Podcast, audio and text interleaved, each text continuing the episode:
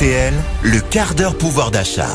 Mesdames et messieurs, nous allons donc parler de votre porte-monnaie. Chaque matin, nous le décryptons avec Monsieur Dover, Monsieur Dover et Monsieur You. Euh, Monsieur Dover qui n'est pas avec nous en studio. Alors, où se promène-t-il aujourd'hui? Dans une grande surface laquelle? Oui, je suis toujours euh, à Toulouse. Je me balade dans les magasins. J'y étais hier déjà. Et promis, je reviens vous voir demain en studio, Julien. Pas de problème. Ben, ne Voilà, partez je suis pas. devant Il mon faut- rayon Non, mais non, ne partez pas. Il faut quand même faire votre chronique. Vous avez fait Ne peur. vous inquiétez pas. Parce vous que inquiétez pas. Prendre la parole pour dire ça, ça n'aurait pas, pas beaucoup d'intérêt. Comment ça va, monsieur You Vous, êtes présent, bien, monsieur merci You. beaucoup. Je vous mets à vous, contrairement à l'autre, une bonne Voilà, note, monsieur c'est You. gentil, Ça c'est comptera gentil. pour votre évaluation de fin d'année. Alors, Olivier, vous êtes le grand spécialiste des hyper et vous nous expliquez comment faire des économies et vous le faites très bien. Et nous allons parler de viande hachée. Alors déjà, ma première question, ça sera que représente la viande hachée dans le, dans le panier par rapport à toutes les autres viandes que peuvent acheter les consommateurs, mais vous auriez un système pour peut-être faire des économies sur la viande hachée. Oui, alors c'est euh, le type de viande qui progresse le plus depuis quelques années, tout simplement parce que c'est moins cher et c'est surtout très très pratique à mettre en œuvre. Et là, aujourd'hui, je suis devant un rayon surgelé, c'est là où on achète en gros euh, une bonne part des viandes hachées, et euh, je vois qu'il y a des produits, et je vais vous expliquer pourquoi. Entre d'un côté, le moins cher est à à peu près 6 euros pour une boîte de 10 euh, qui font 100 grammes chacun, donc 6 euros le kilo. Et puis ça va jusqu'à 12 euros le kilo, ça veut dire que ça va du simple au double. Et en fait, derrière ce grand écart des prix, il y a une explication, c'est que d'un côté, vous avez de véritables steaks hachés, et de l'autre, c'est pas tout à fait des steaks hachés. Je vais vous expliquer. La différence, c'est que pour s'appeler steak haché, il faut impérativement qu'il y ait 100% de viande de bœuf. Il ne peut y avoir que du bœuf à l'intérieur d'un produit qui s'appelle steak haché.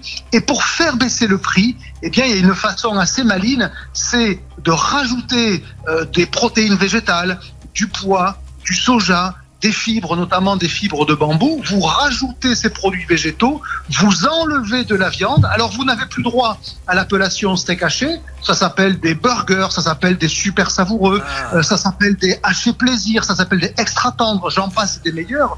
Mais la conséquence, c'est que ça coûte moins cher, voyez. Mais ça ne peut plus s'appeler steak haché. Et pourtant, et c'est là où par moment on pourrait considérer que c'est un peu trompeur, c'est que ça ressemble furieusement. Ce sont les mêmes marques, les mêmes emballages, les mêmes présentations, mais à l'intérieur, vous voyez, à l'intérieur, c'est pas la même chose, c'est pas tout à fait la même chose, et c'est pour ça que ça s'appelle pas steak haché, et donc que c'est moins cher. Alors, libre à vous de voir si vous voulez faire ces économies-là, mais il y a une vraie différence de contenu parce qu'il y a une vraie différence de prix. Parce que franchement, appeler ça burger, Mm. qui peut croire que dans le burger, il y a du, entre guillemets, steak haché allégé avec du soja, etc. Donc, merci de nous avoir... Alors là, j'ai vraiment... Vous le saviez, vous, Non, Martial non, non, j'ai j'ai appris quelque chose. Bah, de l'autre côté, vous ne savez pas on grand-chose non plus, Martial. L'avantage, c'est que pour vous apprendre quelque chose, c'est pas très Je le compliqué. reconnais en même temps.